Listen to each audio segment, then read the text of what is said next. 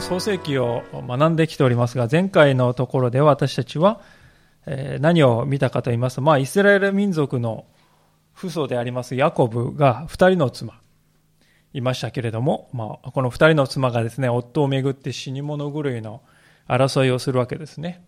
でその争いの中で11人の息子たちが生まれたという、そういう姿を見たわけであります。でそのようなこう人間的に言いますと非常にこう愚かで醜い争いなんですけれども、それすらも神様は良いことのために用いることができるお方だということを学びました。で聖書にですね、しかしそのようなこの醜い家庭内のですね、えー、争いがなぜ書かれているんだろうかと、不思議に思うことがあるかもしれません。聖なる書それが聖書ですよね。えー、聖なる書であるならば、どうしてこう人間の、なんていうんですか、ドロドロとしたそういう問題が書かれているのかと思うわけですが、しかし、聖書というものはですね、無味乾燥な経典であるとか、あるいはこう、戒律ね、何々しちゃいかん。これしちゃいかん、あれしちゃいかん。そういう戒律が羅列されている。そういうものではなくて、まさしくですね、人間のこの生の生き様、生き様のその現実というものをですね、逃げないで、目をそらさないで直視してるんですよね。で、その人間のこの生きるということの現実を本当にこう見つめながら、目をそらさずに見つめながらそこに神様がどのように働くかということを記録しているわけですよね。ですから、私は本当に聖書がそのように正直に人間というものをこう語っていることに喜びを感じますね。決してきれい事を言っているのではなくて、人間の本当にこの生の現実を見ているわけです。ですから、聖書というのは私たちの人生とかけ離れた世界を語ってるんだってね、もうなんかこう雲の上。そうではない。まさしく、あ、私のために書かれているんだよな、と本当にそう思えるわけであります。で、今日の箇所もですね、非常にこう、そのような箇所だと思うんですね。ここに書かれていますのはですね、もう、親類同士なんですよ。おじさんと甥っ子ですよね。おじさんと甥っ子なんですけれども、全然価値観が違うんですよね。もう全くこう考えていることは違う親類。だから親類ですから切れないんですけれども、で、この二人がしかしその中でこう、どのように生きているかって、で、そのそれぞれにどのように神が働いているかっていうことがね、非常にこう、リアルに書かれていますね。ご一緒に今日はそのようなところから人生の糧をいただきたいと思います。まずあの少し前を振り返りたいと思うんですけれども、ヤコブはどうしてここのおじさんのところにいるかと言いますと、え、双子の兄のエサウを騙しまして、そして父親のイサクをも騙して、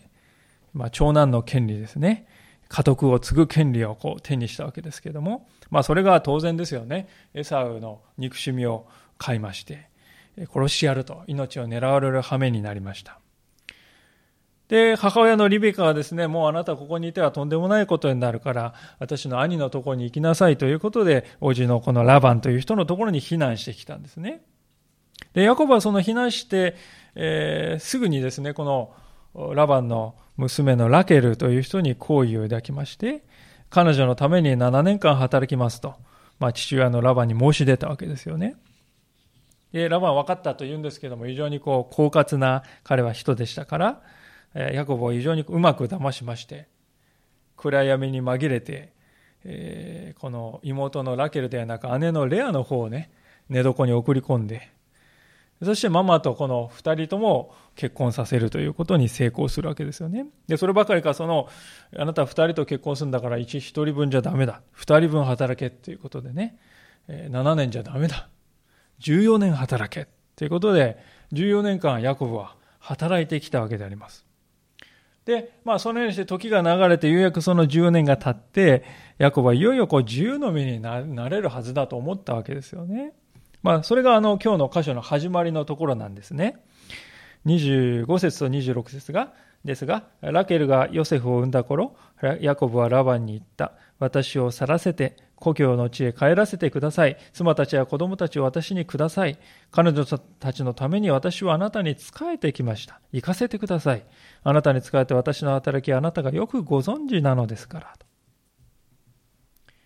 ヤコブは、おじのところに来てましたけれども、片時もふるさとを忘れたことはなかった。母のリベカを残してきた。一度も会ってない。気がかりだ。えー、なんといってもですね、その自分が後にしてきた、しかもその場所は神様からですね、あなたは、私はあなたをその場所で大いなる国民とするよと約束をもらっていた、そういう場所をヤコブは後にしてきたわけですよね。今、ラバンのもとにいる自分の身分っていうのは、いわば奴隷ですよね。妻を得たんですけれども、その代わりに一切権利を奪われたわけですよ。働いて働いて汗を流したんだけれども、そこから生み出されるものは全て自分のものにはならないで、ラバンのものになるんですね。手元には何にも残らない。しかし、本当にそのような苦労のこの14年間は、やっと終わったんだと。今や自由になった。約束の妻を得て、まあ、大手を振って神の約束してくださった、ね、ふるさとに帰る。そういう権利をもらったはずだと、まあ、それがこの時だったわけですね。でこのですねヤコブの申し出を聞いてですねラバンはどうしたかと言いますと、えー、分かった分かったよくやってくれたねって言うかっていうと、まあ、そうじゃないんですよね。27節でこう答えています。ラバンは彼に言った。私の願いをあなたが叶えてくださるなら、叶えてくれるなら、あなたのおかげで主が私を祝福してくださったことを私は占いで知っているとこう言うんですよね。冒頭にこのラバンが願いを叶えてくれるならって言ってますけども、これはあの、もともとの言葉を直訳するとですね、もし私があなたの目に好意を得られるんであればという、そういう言い方なんですよね。もし私があなたの目に好意を得られるならばってそういう言い方、これはあの、聖書の中ではですね、低い立場の人が高い立場の人に何かお願いするときに使う、よく使う言い方なんですね。で、ラバンはしかもですね、あなたのおかげで主が私を祝福してくださった。まあ、つまり、ヤコブが信じている神様の力を私はね、本当に味わってきてよくわかってる。認めてんですね。ですから、パッと見ますと、このラバンとしてはヤコブの前に非常にね、へりくだっている。私はあなたの目に好意を得られるんであればって言ってね、あなたの神様のおかげで私を祝福されたってことをよく分かってるって言うんですよ。ああ、ラバン信仰深いんかなと。信仰持ってるんかなとか思うんですよね。一見すると。まあ、ラバンはですね、実際にですから体験してたことは間違いないと思います。嘘言ってるわけではないですね。ヤコブがやってきた14年前からうちの家は何してもうまくいくようになった。財産がですね、どんどん増えて、富は増し加わった。どういうことか。いろいろ考えてですね、まあ、占いを彼はしたんだって言うんですよね。この占いっていうのはあの後の時代にイスラエルではね占いはもうしてはいけないということで禁じられるわけなんですが、まあ、この時代ラバンは占いをしたんですよね。で、なんで占いというのは禁じられるかというとですね、創造者なる誠の神様ではない何か他の霊的な力が世界を支配しているから、その何か、その支配している何か他の霊的な力に聞こうと。それが占いなんですよね。で、ですから、面白いのはですね、ラバンはこの占いっていうこの異教的な手段を使ったんだけれども、でも出てきた答えは、主が私を祝福してくださったからこれが起こったんだっていう、そういう結果が出てきたって、実に皮肉なことなんですけどもね。神様ってね、非常にこう面白いお方でありまして、こういうことを時に行うんですよね。例えば、あの、以前、サムエル記というところを学びましたけれどもですね、そこに面白い記事がありますよね。サウルという王様がですね、神様に背いた。ですからもう神様から答えを何ももらえなくなってしまったわけですよね。で、困ってしまった。国をどういうふうに導いたらいいか困ってしまった。でも神様にいくら祈っても答えが来なくなった。で、それでサウルはどうしたかっていうとですね、霊媒をする女のところに訪ねていくんですよね。で、霊媒をする女のところに訪ねていって何をするかっていうとですね、預言者のサムエルってもうすでに亡くなっていた人です呼び出してくれと。そう頼んでですね。その霊媒する女がですね、こう、霊媒をしていると、こう、サムエルが、まあ、女に乗り移ったんでしょうね。こう出てきて、えー、ね。そして、サウルに厳しいことを告げるわけである。そういうことが書いてあるんですね、聖書の中に。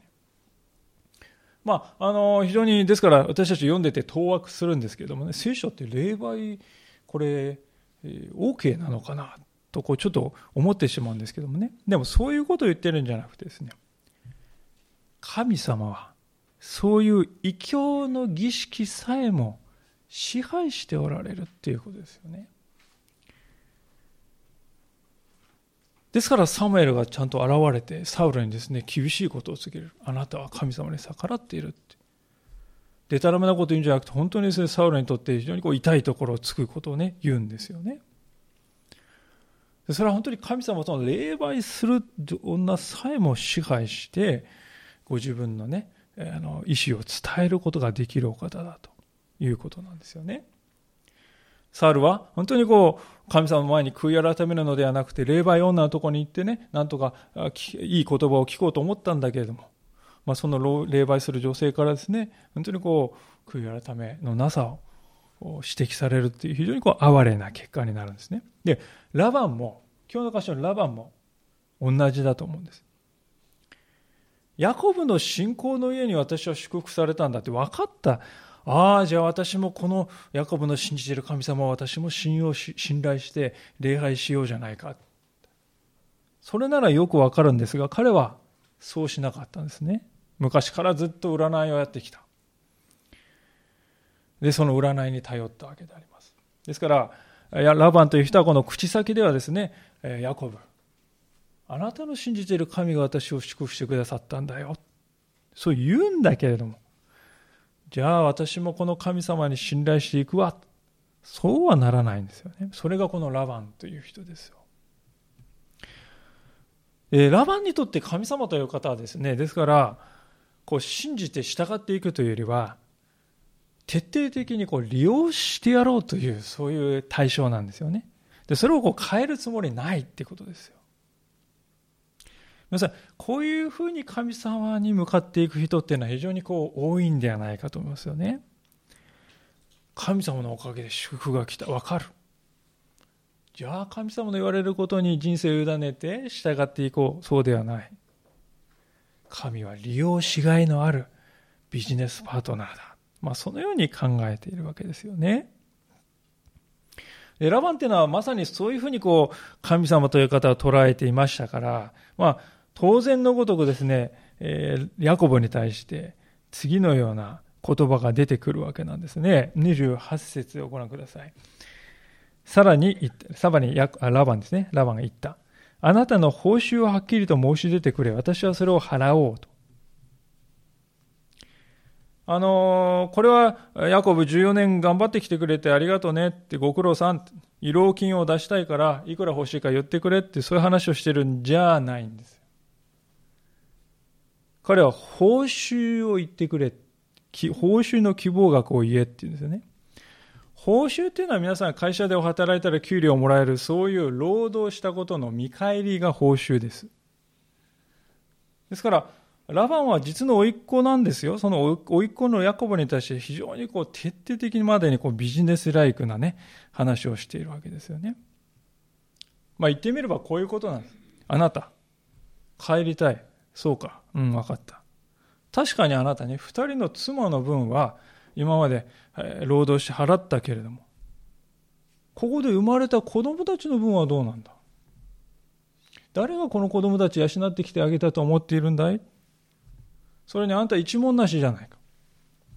一文なしで裸一貫で帰るのか？それで生活成り立つのかい？このままではそうなってしまうぞ。もうちょっと働いた方がいいんじゃないか。まあ、そういうふうな言い方なんですよね、これはね。ですから、明らかにラバンという人はですね、ヤコブを返したくないんですよ。なぜかというと、ヤコブが手元にいたらですね、祝福が来るんですよね。何やってうまくいく。まあ、お守りみたいなもんですよ。絶対にこれ手放さないぞってことなんですね。ですから、何とかしてこう、あの手この手で引き止めようとするわけですね。この後になるともっとえげつないことしますけれども、まあ、そのためにね、えー、はですね、え、ラバにとって孫なんですけれども、孫のことも案に出してきて、え、ね、引き止めようとするって、これがラバンという人ですよね。ヤコブという人はですね、本当にこの実のおじからここまで冷たい物言いをされてですね、どういうふうに答えるかと。私たちであればですね、なんていう言い草ですかとか言ってね、怒ってしまったりですね、あるいはなんだこの人。実のおじなのになんだこれはって言って意気消沈してね、もう嫌になってしまいそうですけれども、ヤコブという人は非常にこう冷静に分かってたんですよね、ラバンという人がどういう人か。極めて冷静に答えますね。29節ヤコブは彼に言った。私がどのようにあなたに仕え、またあなたの家畜が私のもとでどのようであったかはあなた自身がよくご存知です。私が来る前はあなたの財産はわずかでしたが、増えて大きく多くなりました。私の行く先々で主があなたを祝福されたからです。一体いつになったら私は自分の家を持てるのですか？まあこれはヤコブの信仰告白ですね。確かに私は一生懸命あなたに使いました。それはあなたが認めてくださった通りですが、でもそれは私がしたことじゃありません。神様の祝福の家です。神様は私がの行くところどこでも祝福してくださると約束してくださってたんです。それは私がどこに行こうと祝福がついてきて、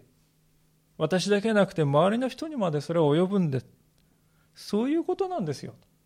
ヤコブはここで言っております。私はですね、こういうふうにこう言えるというところに信仰って力強いなって思いますね。私たちにこのことを当てはめますとね、私たちのこの家族に対して、私の信じている神様がこの家を祝福してくださったんだよ。だから今の我が家があるんだよ。そう言うってことですよ。で、クリスチャンでないですね、家族の人がね、いますよね、私たちたくさん。その方が来て、そうかもねって言ってくれるってね。確かにそうだねって言ってくれる。まあ、それは本当に私たちにとってね、非常にこう嬉しい時であります。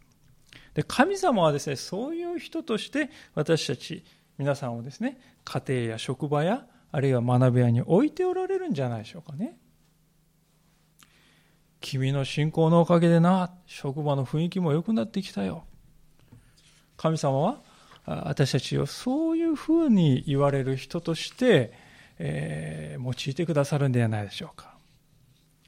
信仰に私たちがね生きていくということはそういうねこう私たちの周りの生活、私たちのこの生きるという現実の中にそういう変化が起きていくんだということです。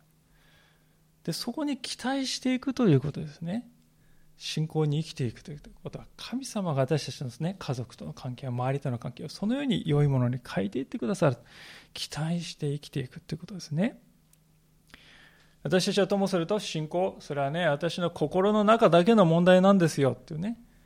そういうふうには聖書は書いてませんね。信仰を持って生きるなら目に見える変化も必ず神様が与えてくださる。周りにも良い影響が必ず与えられていくものだと。イエス様という方はまさしくそのように生きられたのであり、弟子たちもそうではなかったかと思うんですね。ですからこれは本当に私たちのチャレンジの言葉だと思います。ヤコブのこの言い方というのは。私は信仰を持って生きています。私の信じている神様がここを祝福してくださったから今私たちはこういうふうになったんじゃないかと思ってます。それにこう違和感を与えずに言うことができる人になる。それが本当に私たちにとって願いであります。まあ、さて、そういうふうにですね、ヤコブが私じゃありません、神様ですってね、信仰を告白したのを聞いてですね、えまあ、ラバンも非常にこう、心を動かされたんかなと思いますよね。今度言い方をちょっと変えるわけでありまして、報酬って言ってたんですけどね、言い方変えるんですよね。あげるっていう言い方に変えますね、31節。彼は言った。あなたに何をあげようか。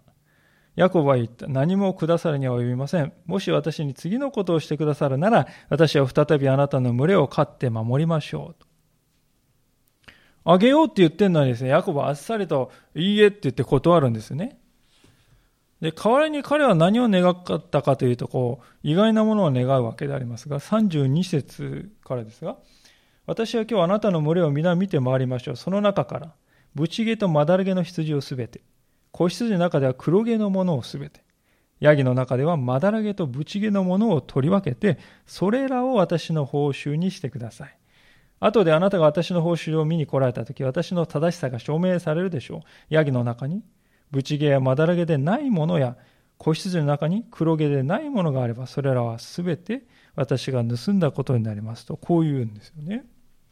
ちょっとこう、背景がね、違う私たちには何言ってんのかよくわからないんですがね、この中近東の世界で一般的このヤギっていうのは黒いのが多いそうです。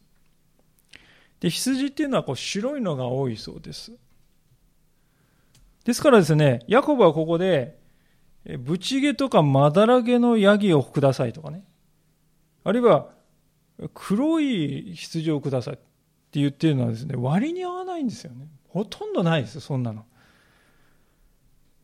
まあ、非常にこう割に合わないわけであります。まあ、実際この時代羊飼いがですね、えー、羊を守る、ね、その給料として分け前としてもらうのは、まあ、群れ全体の20%ぐらいだと言われていたわけですね。で、ラバン頭の中でここで素早く川残用をしてですね、20%もいないなと。これはいい取引だと思ったんでしょうね。簡単にもう2つ返事で、え、受け入れるわけですよね。34節。するとラバンは言った。よろしい。あなたの言う通りになればよいが。ちょっと含みのある言い方ですよね。まあ非常に計算高いラバンでありますが、この人がこんなに素直に取引に応じた。ね。まあそれだけをとっても、これ、この取引がいかにラバンにとって美味しい話だったかっていうのはね、皆さん想像できると思うんですよね。じゃあなんでヤコブはこんな一見するとちょっとこれ無謀じゃないかと思うような提案をしたか。種明かしをしますと、ヤコブは実はこれよりも前にですね、夢を見てたんです。で、その夢の中で神様の約束の言葉をもらっていたんですよね。後からあのそのことの種明かしが出るんですが、ちょっと先取りして見てみましょうか。31節の、あごめんなさい、31章の10節からのところをご覧ください。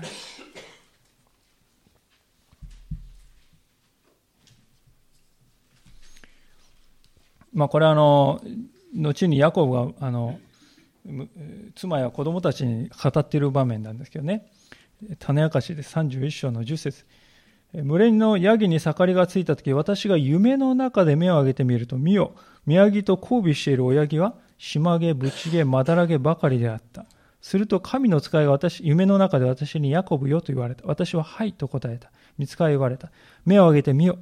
見上げと交尾している親木は皆、島毛、ぶち毛、まだらげである。ラバンがあなたにしてきたことは皆私が見た。私はあなたのベあのベテルの神だ。あなたはそこで石の柱に油注ぎをし、私に誓願を立てた。ささあ、立ってこの土地を出て、あなたの生まれた国に帰りなさい。こういう夢を見てたんだ。言うんですよね。ですから、ヤコブもね、裏付けも、何の裏付けもなくですね、一か八かの賭けで、ね、こんな提案をしたわけじゃない。あらかじめ神様が夢を見させて、こういうことが起こるよと教えてくださっていたからでありますよね。ま、しかし皆さん、たとえ夢で見ていたとは言ってもですね、こういう提案を実際に行うということは、信仰のですね、一歩ジャンプが必要ではないかと思いますね。もしその通りにならなかったらどうしよう。いつまでたっても自分の取り分が増えない。取り分が増えなかったらいつまでたっても帰れない。でもヤコブはまだ何にも起こってない。まだ何も見てもいないものに向かって彼はここで一歩踏み出したんですよね。人間的に見るとこれは大きなリスクでありましたが、彼はそれを信仰によって受け入れて具体的に行動に移したんです、一歩。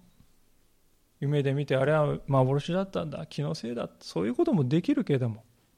でもそう言ってくださるならと。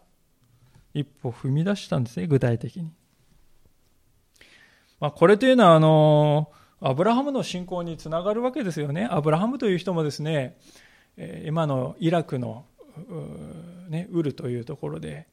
非常にこう快適に暮らしておりました。そこでですね神様は夢の中に現れてあなたはこのね父親のいるところを出て私が示す土地に行きなさい。そうしたら私はあなたを大いなる国民にするよって約束されたんです。夢の中でね。いやアブラハムはですねそれを聞いてすぐに旅立ったっていうね書いてますよ、まあ、ですからこのヤコブもその、えー、おじいちゃんのですねアブラハムの信仰の姿と重なるものがありますね。まさしくですから聖書はヤコブこそアブラハムの信仰を受け継いでいく人なんだということをね暗にこう示しているんであります。信仰というのはですねこういうものだと思うんですね。信仰というのはまだ見ていないものをすでに見ているかのようにイメージして一歩行動していく。そこに力を発揮するものであります。一箇所あの新約聖書の箇所を開けてみたいんでありますけれどもヘブル書の11章というところですがまたあの創世記に戻りますので何か手を入れておいていただければと思いますけれどもヘブル人への手紙の11章の1節ですが新約聖書の451ページになります。新約聖書のヘブル人へ手紙の11章の1節新約聖書の451ページです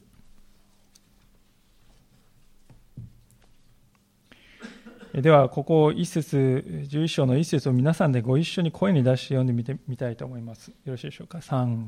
はい。さて、信仰は望んでいることを保証し、目に見えないものを確信させるものです。ありがとうございます。さて、信仰は望んでいることを保証し、目に見えないものを確信させるものですと書かれています。信仰は祈り願った物事が現実のものとなる保証ですとこう言いますよね。皆さんがあの、ケーズ電気とか電気屋さんに行って電気製品を買いますと必ずですね、保証書がついてきますね。保証書っていうのはあの、期限内に故障したら必ず無償でね、勝利しますよっていう約束ですよね。必ず無償で修理しますよっていう約束です。それが保証書です。同じように信仰というものは祈り求めた物事を確実に実現させる約束です保証ですとこう言っていますねさらに信仰というものは目に見えない物事がその通りになると確信させてくれるものだというんですよね。目に見えないことがその通りになると確信させてくれるもの。それが信仰だよっていうんですね。ですから皆さんあのこの定義によりますとね、目に見えるものっていうのは信仰とは無関係だと言えるかもしれません。皆さんここにマイクがあるって信仰によって信じる必要はないですよね。あるの。目で見て明らかです。このコップに水があると私は信仰によって信じる必要はないです。見て明らかですよ。ですから、信仰というのはまだ見てもいないことが相手だからこそ意味があることですよね。ですから、目が見えるものを拝む、目で見えるものを拝むっていうのは、これは信仰ではないですよね。信仰いらないんですよ。何かのこの像とか、何かの、ね、大きなものとか、ま、何かこれを拝むっていうのは、信仰はいらないんですよね。まあ、それは、それをやればご利益があるという自分のこの理解を信じているということです。で、そういう信仰というのは自分を信じていますからですね、未来に起こることに対して非常にこう、何の力もないわけであります。で、聖書が言う信仰というのはですね、目に見えない神を聖書の言葉に基づいて、この方は信用するに足るお方だとこのお方を信用して従っていくんだ。それが信仰ですよね。ご利益があるあるだろうって自分のね思いを信じてんじゃなくてこのお方は信頼できるお方だってその相手を信頼しているわけですから。でそういう信仰っていうのはですねいろいろこの状況が変わってもね基本的に動かされないものになるはずですよね。目に見えない神を信じるっていう離れ技をね皆さんもやってるんですよ。目に見えない神を信じるそのような離れ技をやっているのに目に見える物事をなぜ恐れるのかですから信仰者というのはですね見ているところが根本的に異なるということであります私たちはですね、本当にこの目に見えるものだけを見て生きているのではないわけです。目に見えるものだけを見て生きるなら信仰はいらないのです。目に見えないものに信頼して生きている。信頼できるお方だと信頼して生きている。それが信仰というものであります。で私たちがですね、今日教えられることはですね、本当にこの信仰に立っていくということです。ヤコブは皆さん、信仰に立ちましたね。夢で見てまだ何も起こってない。でも神様はそう言われるならばと言ってそこに信仰に一歩立っていきました。その結果ですね、彼は、これちょっと分の悪いね、取引ですよ。非常にこう、あの、損するような取引をあえて自分から言ってますよね。そういうことまでできる絵なんですよね。信仰に立つ人は。でまさにヤコブはそこにこの信仰に立ったということがね、この言い方からわかるわけであります。で、えここで話が終わりましたらいい話だと。ね、あの簡単だったと思うんですけどもね、聖書っていうのは非常にこうね、私たちのこの生きる現実に寄り添ってくれるなって思うのはですね、この後に起こることを見るとよくわかるんですね。創世紀の31章に、30章に戻りますけれども、えーこういうことがありますね。35節。30章35節ラバンが何をしたかってことがこの後書いてます。ラバンはその日、島毛とまだら毛の親木とブチ毛とまだら毛の目ヤギのすべて、すなわち身に白いところのあるもののすべて、それに黒毛の子羊をすべて取り除けて息子たちの手に渡した。そして、自分とヤコブの間に3日分の距離を置いた。ヤコブはラバンの残りの群れを飼った。ラバンがしたことはですね、ヤコブがこれを報酬としてくださいと願った、まさにその種類のね、まだらげとかブチゲとか、まあそういうヤギだの羊を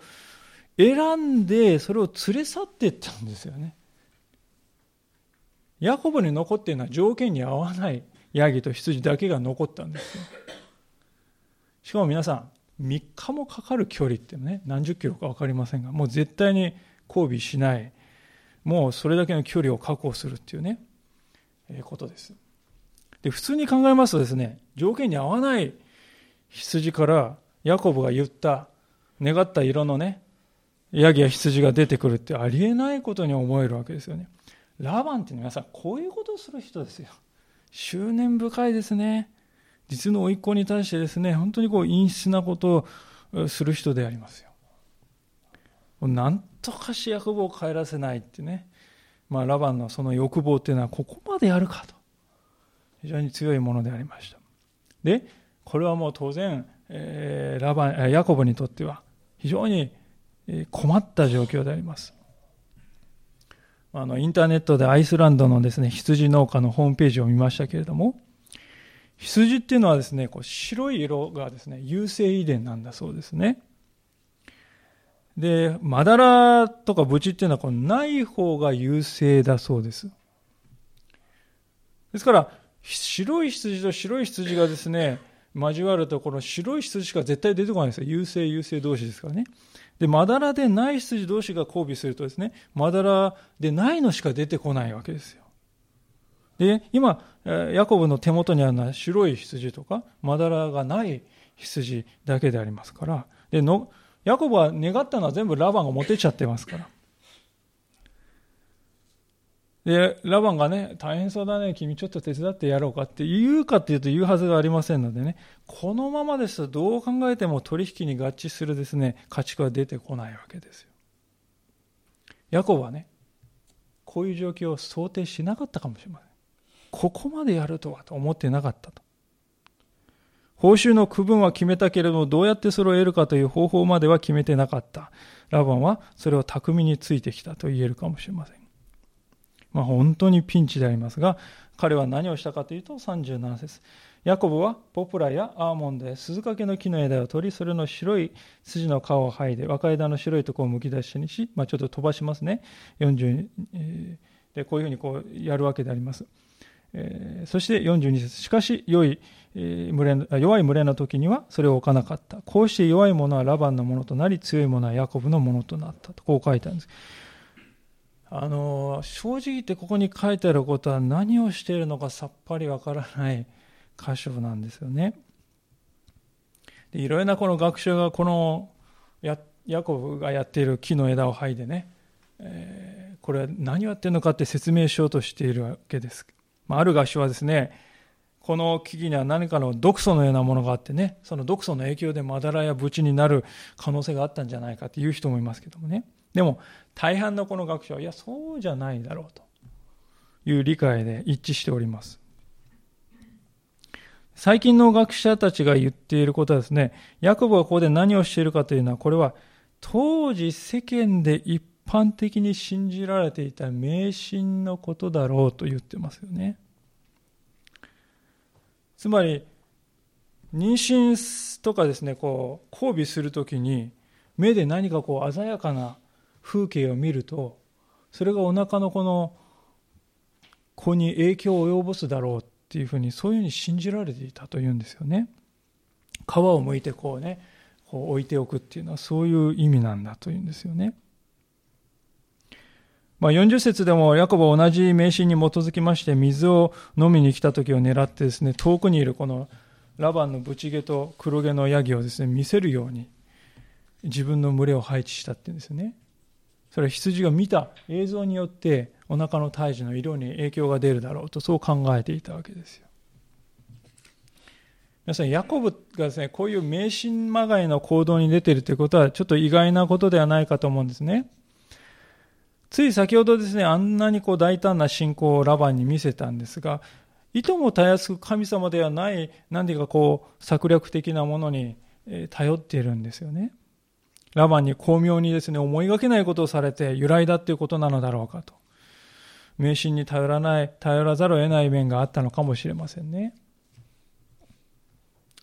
しかし私はあの、このヤコブのこういう弱さを見ると、かえって励まされるような気がしますね。私たちが信仰に立った後もこういう試みは来るんだということです